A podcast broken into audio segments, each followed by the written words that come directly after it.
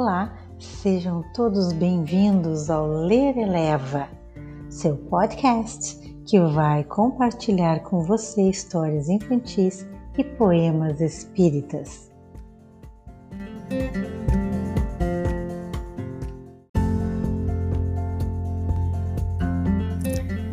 Você vai acompanhar agora uma história do livro Uma Razão para Viver, de Richard Simonetti, que é a melhor didática. Vem conosco.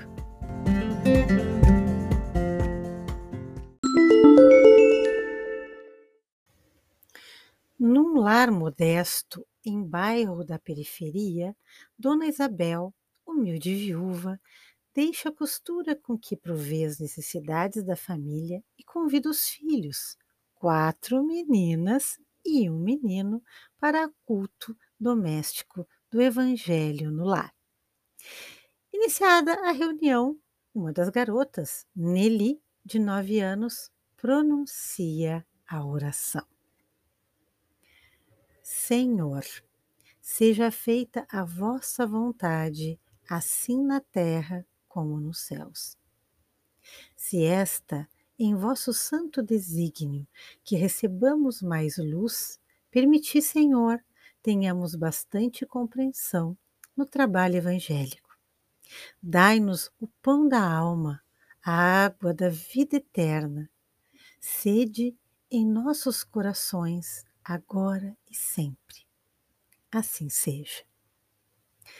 Joaninha, filha mais velha, lê em seguida trecho de um livro doutrinário que discorre sobre a irreflexão, velho hábito humano de agir primeiro e pensar depois. Conclui com a leitura de uma notícia dando conta de lamentável episódio envolvendo uma jovem que se suicidou. É a vez de Dona Isabel, que abre o Novo Testamento e lê o versículo 31, capítulo 13 do Evangelho de Mateus.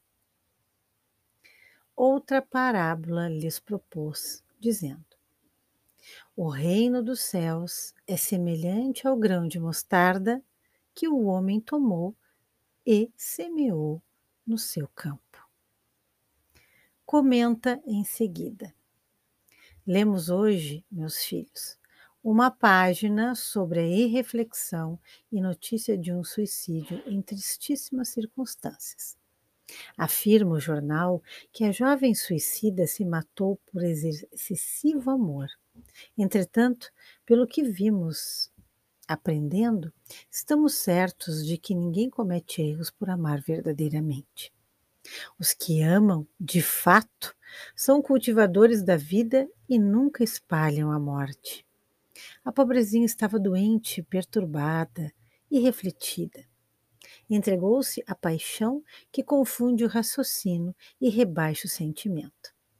E nós sabemos que na paixão ao sofrimento ou à morte não é longa distância. Lembremos, todavia, essa amiga desconhecida com um pensamento de simpatia fraternal. Que Jesus a proteja nos caminhos novos. Não estamos examinando o ato, que o Senhor compete julgar, mas o fato de cuja expressão devemos extrair o ensinamento justo.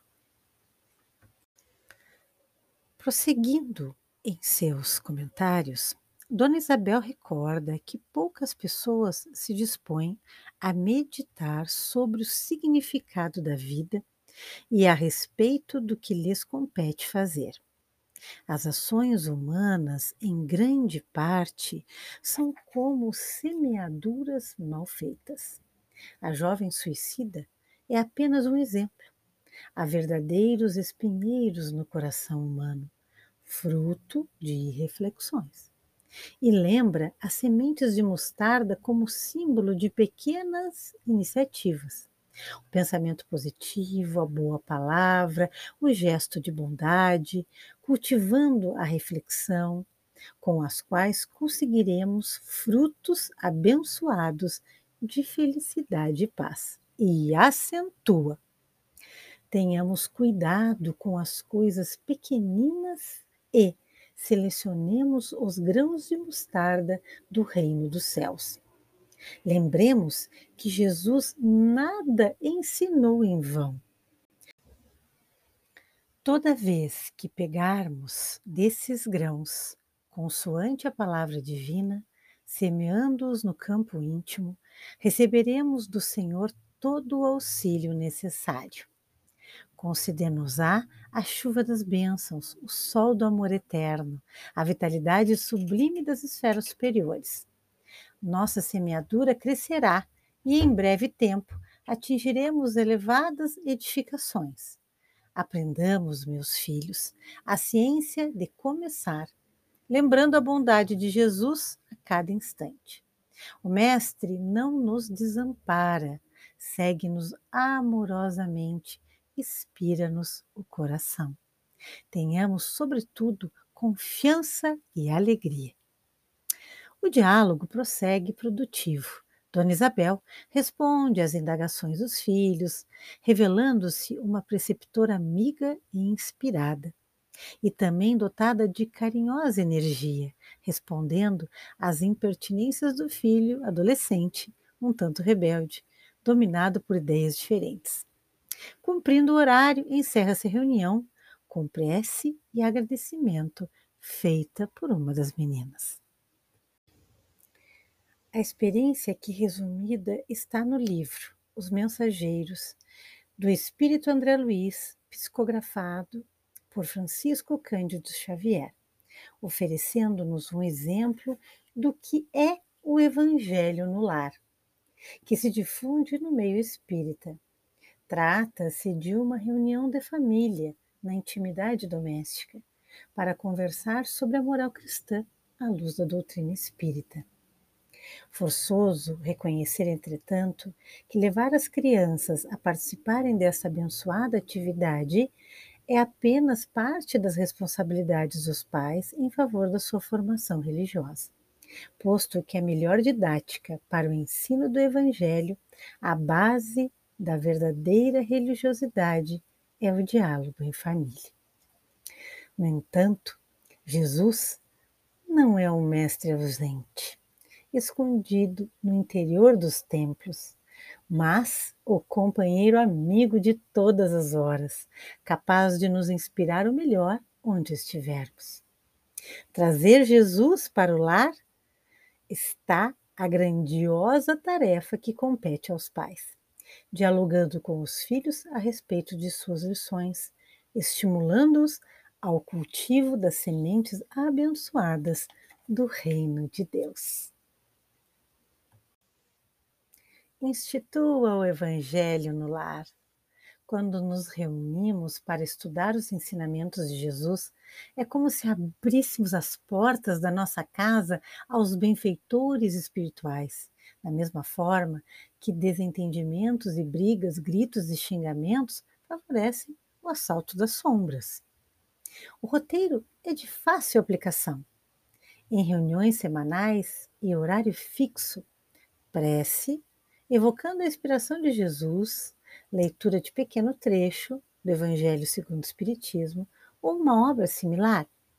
Comentário pelos presentes, estabelecendo-se diálogo fraterno em torno da lição apresentada e, ao final, uma prece de agradecimento. Uma semeadura muito simples, de aproximadamente 30 minutos ou menos, mas que rende bênçãos de harmonia e paz para uma semana inteira. Ao comentar as lições, considere-as um roteiro para analisar seu próprio comportamento. É fácil dialogar quando temos a humildade de reconhecer nossas fraquezas. Jamais use a moral evangélica para criticar possíveis falhas dos familiares uma das lições mais importantes de Jesus para que possamos conversar pacificamente é não correr em julgamentos.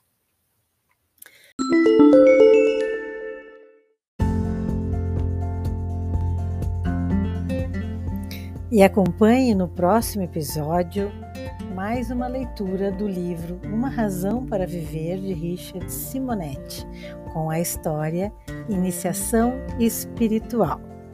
Até mais, uma ótima semana.